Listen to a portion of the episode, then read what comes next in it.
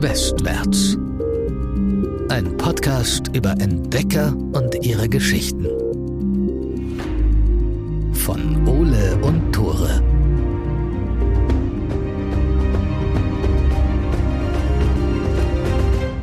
Moin, herzlich willkommen zurück zu Westwärts, der Podcast, der mich immer auf irgendwelche geisteskranken Ideen bringt, die ich dann aber ziemlich schnell wieder verwerfe. Ich bin Ole. Ich bin Tore und ich glaube, du spielst auf unser heutiges Thema an, oder? Voll. Heute gibt's wieder eine Short Story. Wir sprechen ein bisschen übers Bergsteigen und ich habe die ersten Berichte dazu gelesen und war so, ey, das ist echt was, was man mal ausprobieren sollte. Hört sich mega cool an. Man hat ja auch die ganze Zeit so einen Adrenalinkick. Und dann habe ich ein bisschen weiter geguckt und gesehen, wie man sich darauf vorbereitet, was für Gefahren da alle lauern. Und das sind alles Sachen, die wir auch heute nochmal besprechen werden. Und dann am Ende meiner Recherche ziemlich schnell gemerkt, so, ey, das ist vielleicht doch nicht so cool, da irgendeinen Berg zu besteigen. Wir sprechen heute über eine Geschichte, die sich gerade erst vor ein paar Jahren ereignet hat und die zeigt, dass Bergsteigen auch heute noch saugefährlich ist. Reinhold Messner, der sagt euch vielleicht was, besonders wenn er die Q&A-Folge gehört hat. Ja, Den- unser Buddy. Genau, den wollten wir noch anschreiben. Der hat mal gesagt, dass jeder Zweite, der über einen längeren Zeitraum bergsteigt, stirbt. Also die Todesquote Krass. liegt bei ihm bei einfach 50 Prozent. Also jeder, der so über 20, 30, 40 Jahre lang das macht, setzt sich jedes Mal so ein Risiko aus und dann stirbt halt die Hälfte da bei einem Unfall. Voll, Krass. aber diese Todesquote ist ein bisschen übertrieben. Er hat es ein bisschen einfacher dargestellt, aber es liegt nicht so weit weg davon. Lass uns aber als erstes mit der Geschichte anfangen, würde ich vorschlagen. Und zwar haben wir eine Geschichte mitgebracht über das Scheitern einer Bergtour 2019 in Kanada. Dort liegt auf den Berghängen noch Schnee und da stapfen drei bunt gekleidete, dick eingehüllte Gestalten durch die Ödnis. Ihre Fußstapfen führen vom weit entfernten Basislager, wo sie gestartet sind, in Richtung des fast 3300 Meter hohen House Peaks. Das ist ein relativ anspruchsvoller Berg. Und diese drei Gestalten wollen an der Ostwand des Berges ihr Glück versuchen und auf den kaum erforschten Gipfel steigen. Das ist ein ziemlich waghalsiges Vorhaben, aber die drei Gestalten, die da durch die Schneeödnis spazieren, zählen zu den besten Bergsteigern der Zeit. Reinhold Messner hat die Gruppe selber als absolute Weltspitze bezeichnet und wenn man so ein Kompliment von Messner bekommt, dann muss es echt einiges heißen. Es ist auf der einen Seite eine wirklich gefährliche Route, die sie da einschlagen wollen, aber für sie wahrscheinlich eher Routine. Sie sollen dann da hochkraxeln und ein bisschen Outdoor-Stuff äh, ausprobieren und zwar von äh, The North Face. Diese ah ja, die. Clubjacke Ja. im, vom Herbst 2020. Ja, genau. Danach sollen sie den Berg auch wieder verlassen und dann ist die Mission beendet. Wir haben ja schon gehört, die drei sind noch relativ jung und äh, wir haben einen, dessen Vater auch Bergsteiger ist und der findet die Route irgendwie nicht so cool und hat ein bisschen Angst um seinen Sohn. Deswegen verspricht sein Sohn ihm vorher, ey, wenn ich da bin und wenn ich das dann alles geschafft habe, dann melde ich mich bei dir. Doch der Vater bekommt dann keinen Anruf. Das Telefon vom Vater bleibt tagelang einfach still. Und irgendwann macht er sich so große Sorgen, dass er bei der Bergwache in der Gegend anruft.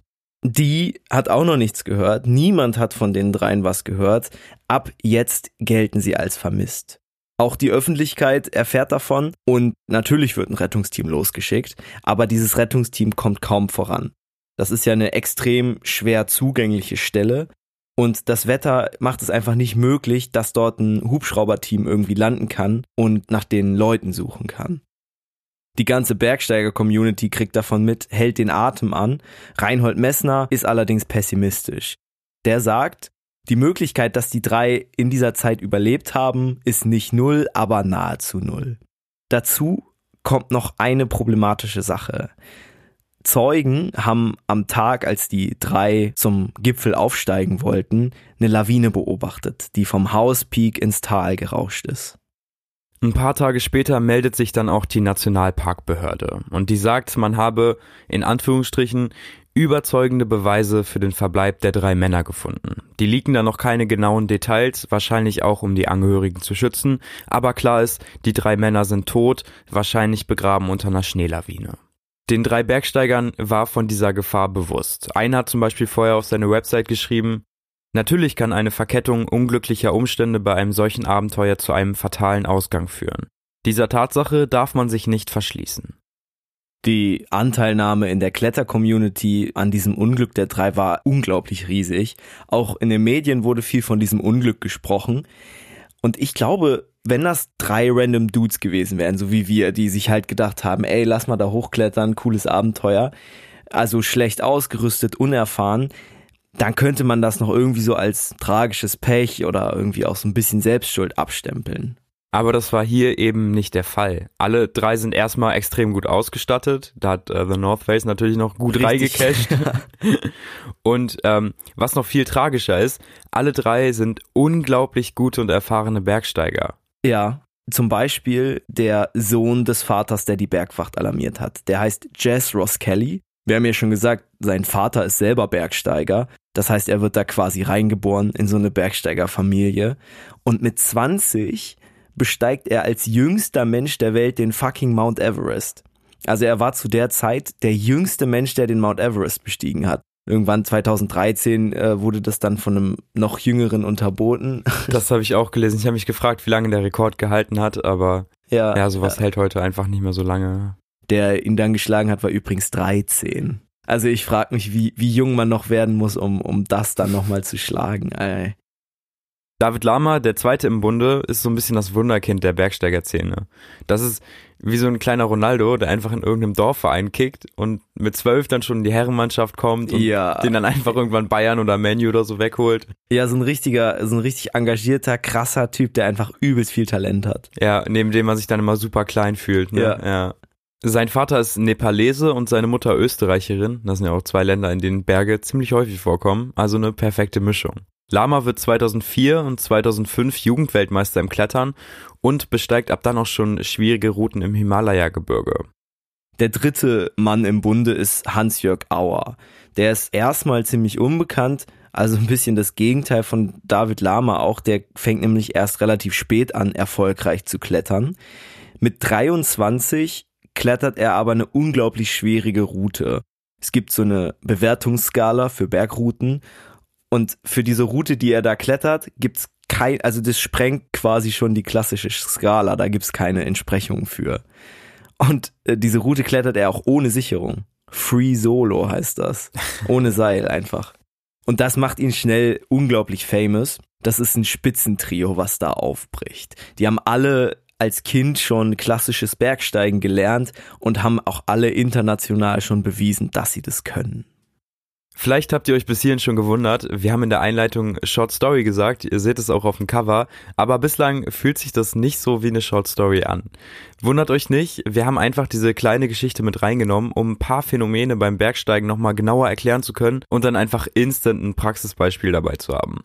Aber an der Stelle zurück zur eigentlichen Geschichte. Was ist passiert und warum konnte das mit den drei so furchtbar schiefgehen? Wir beginnen am 16. April um 6 Uhr morgens. Bergsteiger müssen früh aufstehen. Die äh, sind da schon unterwegs. Die haben ihr Basislager an dieser Stelle schon längst verlassen. Und dieser 16. April ist der Tag, an dem die drei auf den Gipfel wollen.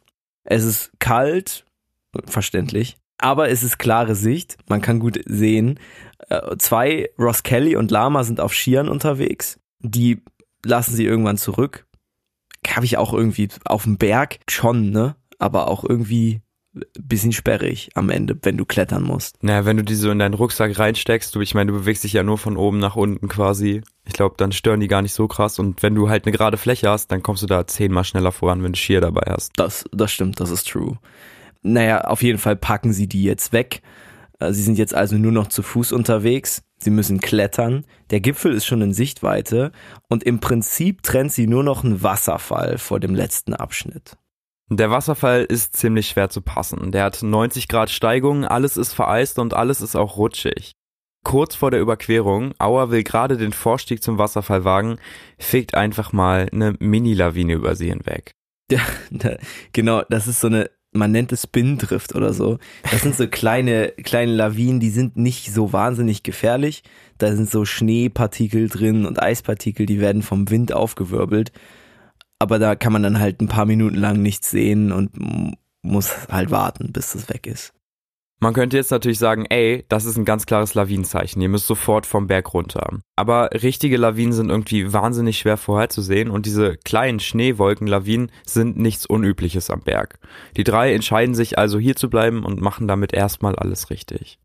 Der Wasserfall wird erfolgreich gepasst. Jetzt liegen quasi nur noch ein paar Schneerinnen zwischen ihnen und dem Gipfel.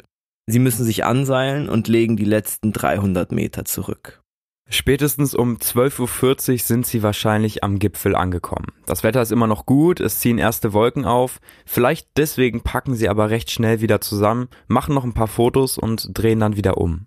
Es gibt übrigens diese Fotos im Internet, die sie gemacht haben. Man hat nämlich ein Handy der Teilnehmer noch gefunden und da sind die, auch diese Gipfelfotos drauf. Zeigt aber auch, wie Routine das für die alle war. So. Ja, absolut. Äh, ich glaube auch, das war natürlich eine anspruchsvolle Route, aber für die äh, Routine.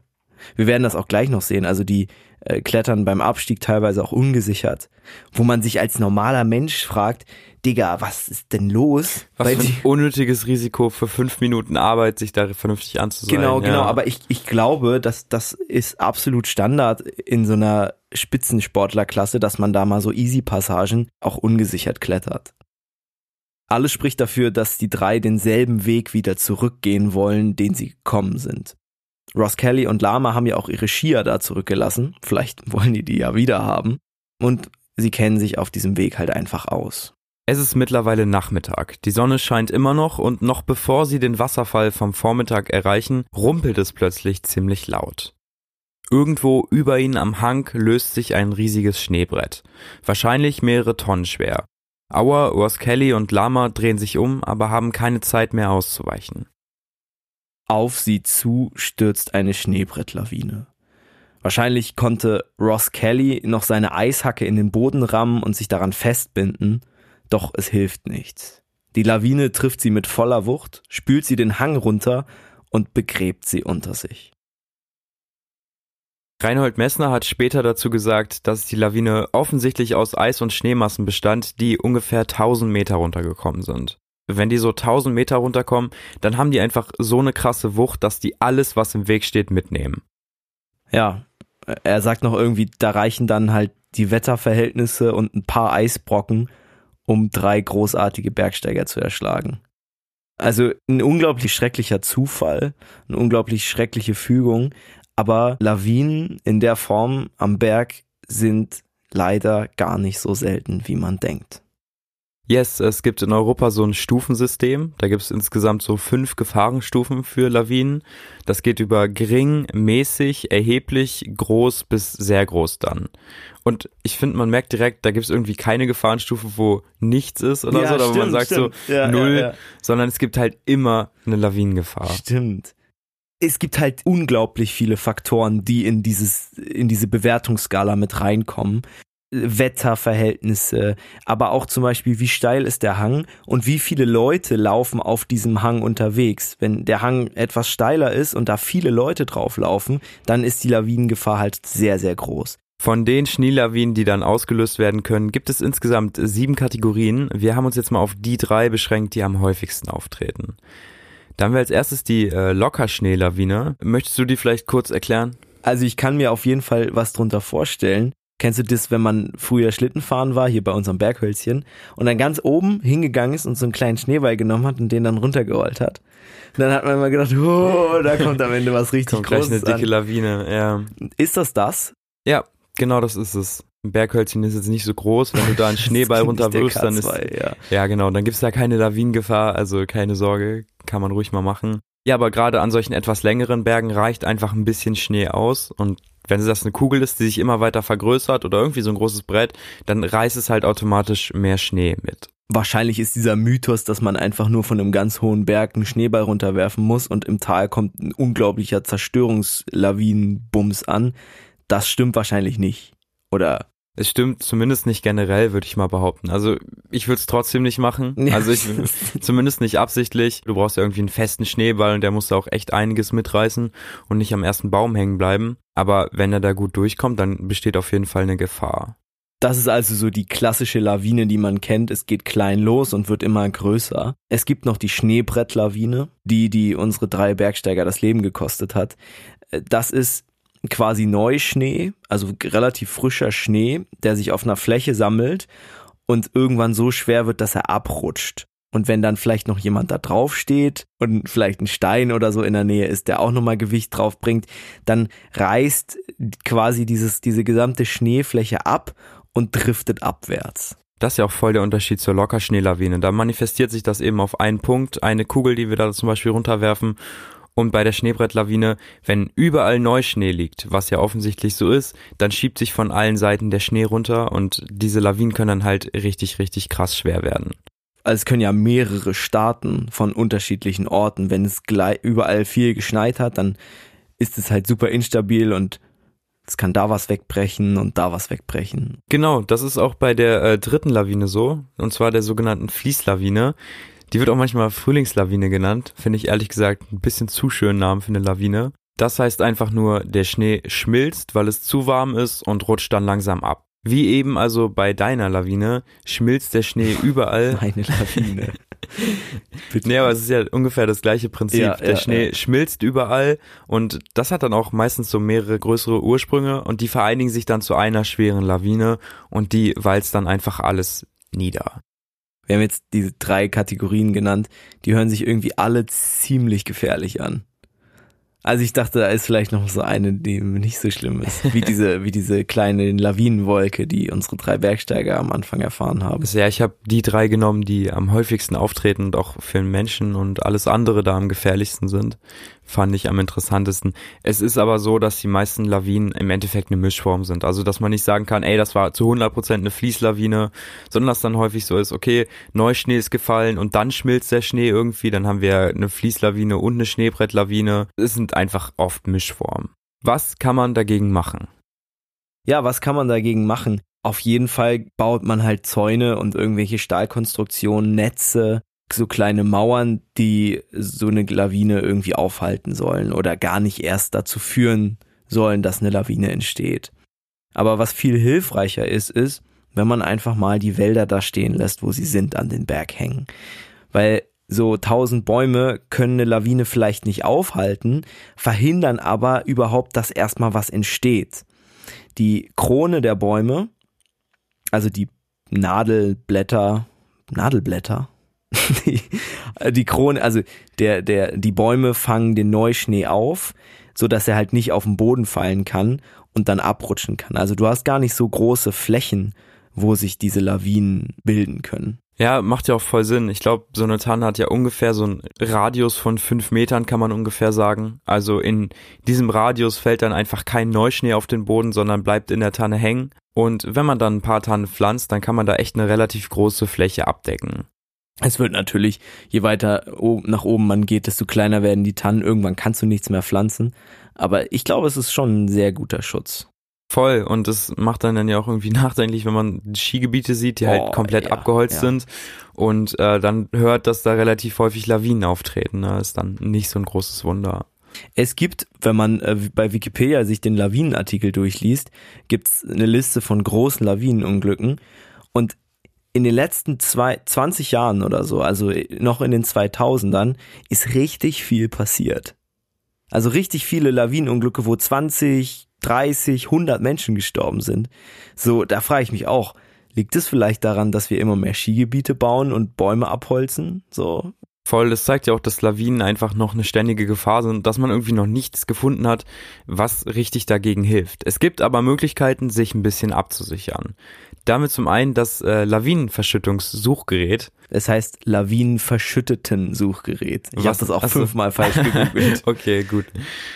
Das ist so ein handygroßes Ding. Das sieht so ein bisschen aus wie so ein Kinderfunkgerät. Ja. Äh, aber es kann Leben retten. Sowas nimmt man einfach mit, wenn man sich in lawinenanfälligen Gegenden befindet und da dann zum Beispiel Ski fährt oder auch klettert. Das sendet eigentlich im Prinzip nur die ganze Zeit ein Signal aus und wenn dann tatsächlich eine Lawine kommt und dich und dieses Gerät begräbt, dann kannst du geortet werden und Helfer können dich einfach in dieser Lawine finden.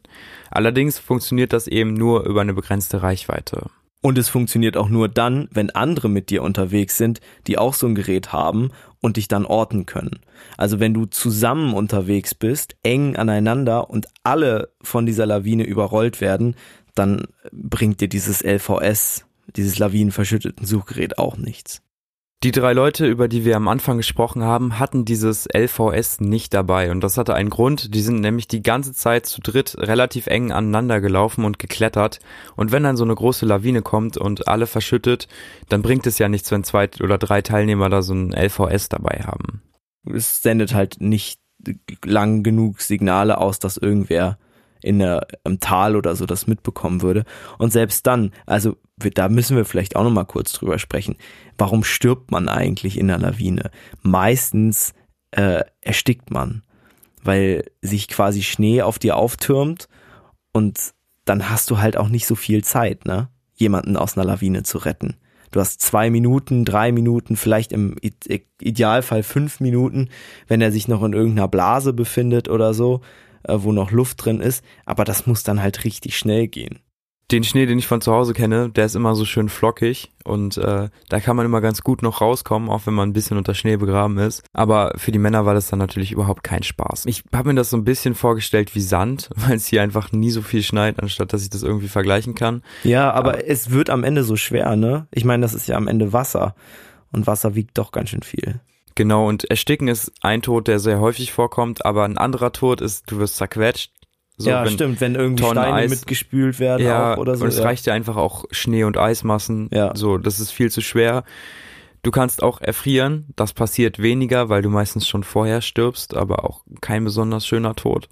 Ja, wenn du dich, es gibt die Möglichkeit, dass du nicht komplett von Schnee begraben wirst, sondern in so einer Blase landest, ne? Und dann hast du halt noch genug Luft zum Atmen, aber es ist halt extrem kalt. Voll. Und die letzte Möglichkeit ist einfach, okay, die Lawine kommt runter und reißt dich mit ins Tal und dann stirbst du nach dem Aufprall. Es gibt äh, noch eine zweite Möglichkeit, wie man sich gegen Lawinen absichern kann und das sind sogenannte Lawinen-Airbags. Das kann man sich wirklich so vorstellen, wie man sich das vielleicht vorstellt, wenn man es zum ersten Mal hört. Das sind quasi zwei sehr, sehr große Luftballons oder so Airbags, die äh, sind in einem Rucksack verstaut und die kann man auslösen, wenn man sich vor einer Lawine befindet. Diese beiden luftgefüllten Taschen hängen dann quasi links und rechts von dir. Die sind sehr, sehr groß, also sind größer als man selbst. Und dadurch, dass man dann eben A, ein Polster hat, wird man nicht so schnell gegen irgendwas gegengeschleudert und stirbt davon. Und B, spült einen die Lawine dann nach oben. Also das ist irgendwie so eine merkwürdige Tendenz von, von Lawinen, große Sachen nach oben zu transportieren mhm. und kleinere Sachen nach unten. Ich weiß nicht, ob es daran liegt, dass man durchschnittlich eine geringere Dichte hat, weil man ja so fette Lufttaschen links und rechts hat, wie so ein Zeppelin. Keine Ahnung, ich weiß es nicht. Du bist der Physiker von uns. Ich bin kein Physiker. Oh, sowas von. Das ist eine Beleidigung für Physiker, wenn ich hier Physiker sein soll. Ach so, ich dachte, es kommt was anderes. Es hat irgendein Typ mal herausgefunden, dass man, dass große Sachen in Lawinen nach oben ja. gespült werden. Krass. Wenn das irgendjemand von euch weiß und uns in die Kommentare schreiben will, dann bitte schreibt es gerne, gerne, schreibt es gerne in die Kommentare. Meine Maschinenbauerfreunde werden mich vielleicht wieder haten. Wie nach jeder Folge. Alles beim Alten. Nice. Letztes Mal haben sie dich gehatet. Echt? Warum? Ja, weil du äh, Benzin in Oh, in, weil ich in, in, in, in Wasser, also die, die, die das Gewicht vom Benzin nicht richtig umgerechnet hast. Stimmt, weil du gesagt hast, es ist ungefähr dieselbe Dichte wie Wasser. Und ich habe dich aber auch nicht korrigiert, weil ich auch gedacht habe, ja, wird schon passen. Zumindest sind wir 100% historisch korrekt und äh, genau, alle anderen Sachen schreibt uns gerne in die Kommentare, wenn ihr was besser wisst als wir. Was wäre ein Westwärts Short Story Podcast ohne eine Tierlist? Das, das ist die erste Tierlist, die wir überhaupt aufstellen. Und es ist auch eine sehr wilde Tierlist, weil ähm, wir die selber aufgestellt haben. Wir machen nämlich eine Tierlist der Berge, an denen die meisten Menschen gestorben sind. Wir haben zumindest drei relativ interessante Beispiele gefunden. Wenn ihr Instagram habt und uns noch nicht folgt, dann folgt uns gerne at Westwärts Podcast. Da haben wir die Tierlist der krassesten Berge auch gepostet. Starten wir direkt mit einem Berg, den ihr wahrscheinlich kennen werdet und den du vielleicht auch kennst. wieso, wieso, wieso, wieso wird jetzt assumed, dass andere den auf jeden Fall kennen und ich vielleicht? Ich dachte immer, bei Physikern ist Alter, besteht so ein gewisser Hass dieses, gegen Geologen. Ach, dieses, ich habe mal gehört, dass Geologen von Physikern gemobbt werden. Ich glaube, also ich glaube, Physiker müssen aufpassen, dass sie nicht von irgendwem anders gemobbt werden. Die sollen mal ganz still sein. Also, ich bin hier auch kein Physiker. Ne? Ich bin genauso wenig Physiker, wie du BWL-Justus bist. Ich bin BWL-Justus? Ja, okay, dann kann ich damit leben, dass ich Physiker bin. Echt? Wenn du BWL-Justus bist. Ja, kein Problem. Ja, ja. Ich bin halt ein cooler Physiker, so, ne? 100 Prozent. Zurück zum Point. Der Mount Everest kennen wahrscheinlich alle von euch. Das ist der größte Berg der Welt, über 8000 Meter groß und ist im Vergleich mit den anderen 8000ern relativ easy zu besteigen. Aber seit einigen Jahrzehnten wollen da ziemlich viele Leute drauf. Das heißt, da gibt es einen riesigen touristischen Andrang. Das kostet auch so viel. Also ich habe mal geguckt und deswegen habe ich auch das Intro gebracht, weil ich einfach wissen wollte, okay, vielleicht kann man da einfach mal draufgehen und sagen, ey, ich war einmal am höchsten Punkt äh, auf der Welt. Ach so, deswegen hast du dich so fürs Bergsteigen am Anfang interessiert und dachtest, das ist geil. Ja, okay. Ich glaube, man kann sich das halt echt cool, cool ins Regal stellen. Dann so, ich war einmal auf Mount Everest das Ding ist, das ist teuer. Es kostet erstmal eine Lizenz, dass man da überhaupt hochklettern darf. Die kostet so 9000 Euro. Und ich habe mal bei ein paar Anbietern geguckt, wie viel man dann für die Reise bezahlt. Man brauchte ja offensichtlich Träger und Leute, die sich auskennen und sowas. Das startet so ab äh, 40.000 Euro. Oh, das heißt, Schnapper. unter 50k kommst du da auf jeden Fall nicht weg. Und deswegen habe ich den Plan auch relativ schnell wieder verworfen. Aber ich glaube, das ist genau der falsche Ansatz zu sagen, ich mache das, damit ich mir es ins Regal stellen kann. Oder? Also ich weiß nicht. Ich, es geht doch darum, ein Abenteuer zu erleben. Und erlebt man wirklich ein Abenteuer, wenn man auf den Mount Everest steigt, 100 Träger hinter sich hat, die einem einen Fernseher und äh, einen Gaskocher und alles selber mittragen und zehn Führer, die dir jedes Mal neue Sauerstoffflaschen geben und dich quasi hochtragen, weil du denen 100.000 Euro bezahlt hast dafür, dass du es schaffst. Also safe ist es ein krasses Abenteuer und safe ist es auch anstrengend. Also ich glaube, für jeden, der diese Tour macht, auch wenn du da ganz viele HelferInnen hast, ist es anstrengend. Aber für reiche Leute ist es bestimmt Stani. Ja, ich glaube, du brauchst schon so eine gewisse Grundkondition, um da hochzukommen. Ja, ja, so, ne? Ja. Ich meine, du musst ja auch mit wenig Sauerstoff auskommen und ein bisschen klettern und gehen musst du ja trotzdem schon. Auch wenn die Wege da relativ gefestigt sind. Ich frage mich halt so, wenn, wenn dir dabei tausend Leute helfen, die krass, die auf jeden Fall krasser sind. Diese Träger sind ja teilweise, gehen die ja pro Jahr, keine Ahnung, fünfmal oder so auf den Gipfel und noch mit viel mehr Lasten und weniger Sauerstoff als du, dann und das direkt neben dir, dann fühle ich mich halt irgendwie blöd dabei. Ja, ich glaube, es hat auch so einen anderen Grind, wenn du alleine auf einem 2000er Berg kletterst oder wenn du in so einer riesigen Gruppe läufst und überall auch andere Menschen siehst, die da zusammen auf den Mount Everest gehen. Also ich würde mir beides ins Regal stellen, ain't gonna lie. Ich glaube, wenn ja, ich alleine. ich würde es mir auch ins Regal stellen, ja, Ankon, so, natürlich. Wenn ich auf, alleine auf einen 2000er klettern würde oder mit so ein, zwei Leuten noch und keinen Trägern, dann äh, würde mich das mehr freuen, wäre für mich das größere Achievement. Aber back to the fucking Berg. Ähm, der Mount Everest ist auf unserer Liste. Da sind 300 Menschen bislang gestorben. Das ist im Vergleich zu den anderen Bergen gar nicht mal so viel. Aber das Problem ist, die Menschen sterben da heute noch. Ja, das liegt genau an dem Punkt, den wir gerade besprochen haben nämlich daran, dass immer noch sehr viele Leute dort aufsteigen, die eben sehr wenig Bergsteigererfahrung haben. Der Mount Everest hat so eine große Anziehungskraft, dass äh, immer noch viele Leute dort sterben. Übrigens, ähm, teilweise ist es so, dass die Leichen, die dort dann liegen, nicht abtransportiert werden können, weil es gibt ja keine Infrastruktur da, gibt ja keinen, hm. kann da auch kein Helikopter landen oder so. Das ist sehr, sehr schwierig. Vor allen Dingen nicht in den ganz großen Höhen. Das heißt, du marschierst da teilweise wirklich an Leichen vorbei, ne? wenn du da langläufst. Heftig. Vielleicht ist das auch die Experience, warum immer noch so viele Leute auf den Gipfel wollen, weil es halt schon so ein morbider Charme ist, ne? So. Vielleicht, ich möchte Leuten echt nicht unterstellen, aber wie du sagst, es gibt da jetzt Staus, die Leute warten da teilweise echt lange, weil so viele Menschen da auf dem Gipfel sind. Und das führt einfach dazu, dass Menschen einfach die ganze Zeit stehen und dann noch in der Kälte mit wenig Sauerstoff und dann einfach sterben da dran. Ja, es gibt äh, gerade in diesen großen Höhen am Gipfel ähm, die sogenannte Todeszone. Da darf man sich eigentlich nur wirklich nicht lange aufhalten. Aber wenn du da in der Schlange stehen musst, wie am Penny, ja, lol, dann. Ja, bringt dir das nichts. Ja. ja. Laufst du auch nicht zurück und sagst, okay, kack auf den Gipfel. Ich war ja fast auf dem Gipfel. Ja, genau, genau. Ich glaube, das ist auch das Problem, weil den vielen Leuten geht's halt nicht darum, den Trip gemacht zu haben, sondern einmal auf dem Gipfel gewesen zu sein. Ja. Ja, der zweite Berg auf unserer Liste, Platz zwei, ist der Mont Blanc. Der Mont Blanc ist in Europa zwischen Italien und Frankreich, 4800 Meter hoch, damit der größte oder der höchste Berg der EU. 4800 Meter hört sich jetzt erstmal nicht so viel an, das ist ja fast nur halb so groß wie der Mount Everest. Aber das könnte tatsächlich der Grund sein, warum er auf unserer Liste ist, weil er wird tatsächlich oft unterschätzt aufgrund seiner geringen Größe. Seit der Erstbesteigung sind an diesem Berg zwischen 6000 bis 8000 Menschen gestorben. Boah, Das, das ist, ist einfach unglaublich viel. Der ist halt, na gut, 4800 Meter, da kommst du schon in Gebiete, wo es sehr, sehr kalt ist. Also auch natürlich durchgehend vereist ist. Ähm, er hat sehr gefährliche Steilwände und liegt halt eigentlich relativ gut zugänglich. Also wenn du den besteigen möchtest, musst du dir keine Genehmigung kaufen. Du kannst da ja quasi mit dem Auto an die Talstation fahren und von dort aus losklettern. Er liegt nicht irgendwo im Himalaya in Asien. Und er wurde relativ früh schon bestiegen. Ja, also das ging ja schon. Genau, deswegen ist, es steht hier auch 6000 bis 8000. Man kann es nicht auf den letzten genau ausrechnen. Wir wissen es nicht, genau. ja, genau. Aber die Erstbesteigung liegt eben, weil das ein kleinerer Berg ist, schon relativ weit zurück. Ja, äh, Kleinerer Berg hört sich irgendwie so despektierlich an, aber im Vergleich zu den anderen. Der arme Berg, nicht, dass der sich bei uns anruft und sagt, hey, ihr Assis. Kommen wir zu Platz Ja, 1 Platz 1. Ich auf bin unserer Tierlist auf Platz heute. 1. es wird wild. Und zwar ist Platz 1 ein Berg, von dem wahrscheinlich noch nicht so viele gehört haben. Und zwar die Annapurna. Ist es eine Die? Ja. Ist eine sie. Wow. Ist eine weibliche Berg. Ja, die weiblichen sind meistens gefährlicher. Oh Gott.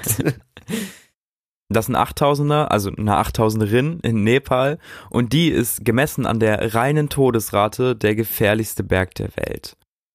Bis 2008 haben genau 130 Bergsteiger den Gipfel erreicht und 53 sind bei dem Versuch ums Leben gekommen.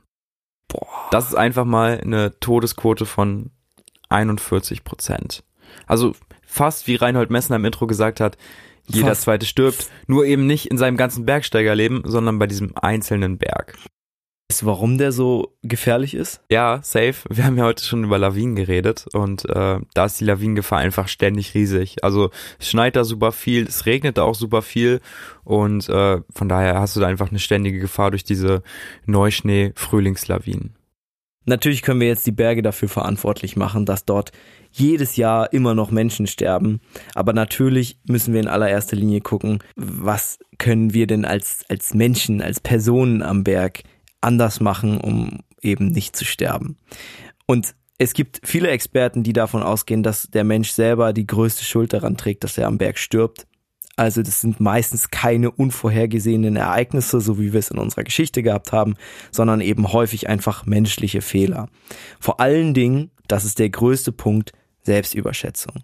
Für eine Bergwanderung brauchst du mehr als nur Kondition. Du musst Wände hochklettern, du musst Technik beherrschen, enge Passagen überwinden, äh, natürlich auch bei großen Höhen mit einem Sauerstoffengpass überleben. Und wenn du das bei dir selber nicht gut genug einschätzen kannst, wenn du dich überschätzt, dann kann es sehr schnell zu gefährlichen Situationen kommen. Und das ist auch so ein common thing heute, dass die Leute die Natur überschätzen. Wir haben da in einer anderen Folge auch schon mal drüber gesprochen, dass man denkt, ey, es ist 2022, alles ist möglich, wir kommen locker auf diesen Berg hoch. Und dass dann einfach so ein bisschen der Respekt vor den Bergen fehlt. Und es reicht eben nicht, wenn man im Vorgarten zweimal ein paar Runden dreht und äh, dann ist man vorbereitet. Bergsteigen ist einfach super, super anspruchsvoll und da braucht man halt ein wirklich spezielles Training vorher. Es geht ja auch nicht nur um Kondition, es geht darum, dass man einigermaßen schwindelfrei ist. Ja, stimmt. Schwindelfreiheit ist auch noch wichtig. Voll. Es ist so das allererste, aber das, das geht halt schon los. Da, du weißt ne? es halt nicht, wenn du einfach nur ein ähm, paar Runden hier läufst, so, ne? Du weißt es auch nicht, wenn du mal auf einem 30 Meter hohen Turm standest. Ich dachte mein Leben lang, ich wäre schwindelfrei, bis ich einmal in den Alpen unterwegs war und ein bisschen, also Reinhold Messler würde lachen, aber Hm. wir sind halt so ein bisschen rumgeklettert und dann habe ich mich umgeguckt und gedacht, fuck, ich bin definitiv nicht schwindelfrei. Ja, und das siehst du halt nicht, wenn du zu Hause sitzt und wenn du dir einen Bergsteigerfilm anguckst und denkst, boah, geil, das möchte ich auch machen. Zudem brauchst du ja auch immer noch so eine Knowledge. Es reicht ja nicht, dass du weißt, okay, hier besteht so gut wie keine Lawinengefahr. Überall besteht eine Lawinengefahr und du musst halt gucken, was kannst du machen, was sollte ich für Sachen mitnehmen und man braucht auch immer irgendwie einen erfahrenen Part, so, der sagen kann, ey, mach das oder noch besser, du bist selber der erfahrene Part. Wenn ihr Lust habt, bergzusteigen, dann sind wir zu, als erstes schon mal die falschen Ansprechpartner dafür, weil wir können das nicht. Nein, wir sind die richtigen Ansprechpartner, aber nur, wenn ihr lebend wieder nach Hause gekommen seid, weil dann nehmen wir euch gerne einen Podcast rein. Ach so, ja genau. Ah, Dann, willst- danach können wir euch einstellen hier als Interviewgast. Willst du mal so ein Minimum sagen, wie viel die ungefähr geklettert haben müssen? Weil 100 Meter zählt nicht, ne? Also da können wir keine Podcast-Folge Du meinst auf die Höhe? machen. Hm. Ich weiß nicht, äh, es, es kommt ja nicht nur auf die Höhe drauf an, es kommt ja auch auf die Schwierigkeit drauf an. Nee, Also wenn jetzt irgendwer, irgendwer, keine Ahnung. es müssen über 2000 Meter sein, weil wir müssen das ja in den Titel schreiben. Und Ach wenn so, wir wir da, müssen Clickbait, ja, ja, Ja, klar. wenn da Aber jemand die schreibt- Zugspitze zum Beispiel ist über 2000, da kannst du mit der Seilbahn drauf, glaube ich. ja, wir reden ja von Bergsteigen, nicht von Seilfahren so. Ja, okay. Na, ach komm, ganz ehrlich, wenn irgendjemand mal krass auf den Berg geklettert ist, soll der bitte hier Bescheid sagen. Genau, Reinhold Messner, bitte melden Sie sich bei uns. Irgendwann mal krass auf den Berg geklettert ist. Ungefähr 10.000 Mal in seinem Leben. Nehmt das aber bitte nicht als Aufforderung, jetzt auf irgendeinen Berg zu klettern, denn bereit, wenn ihr das tun wollt, wenn ihr wirklich Bergsteigen wollt, dann bereitet euch entweder intensiv drauf vor, besucht Bergsteigerkurse, lasst euch anleiten von Leuten, die das können und nehmt auf jeden Fall die Warnungen ernst, weil that shit is really dangerous, haben wir ja heute gesehen. Oder ihr bleibt einfach besser zu Hause, hört euch die Geschichten aus der Ferne an, von uns am besten, eurem Lieblingspodcast. Und Perfektes Endwort. Genau. Bis dahin, ciao.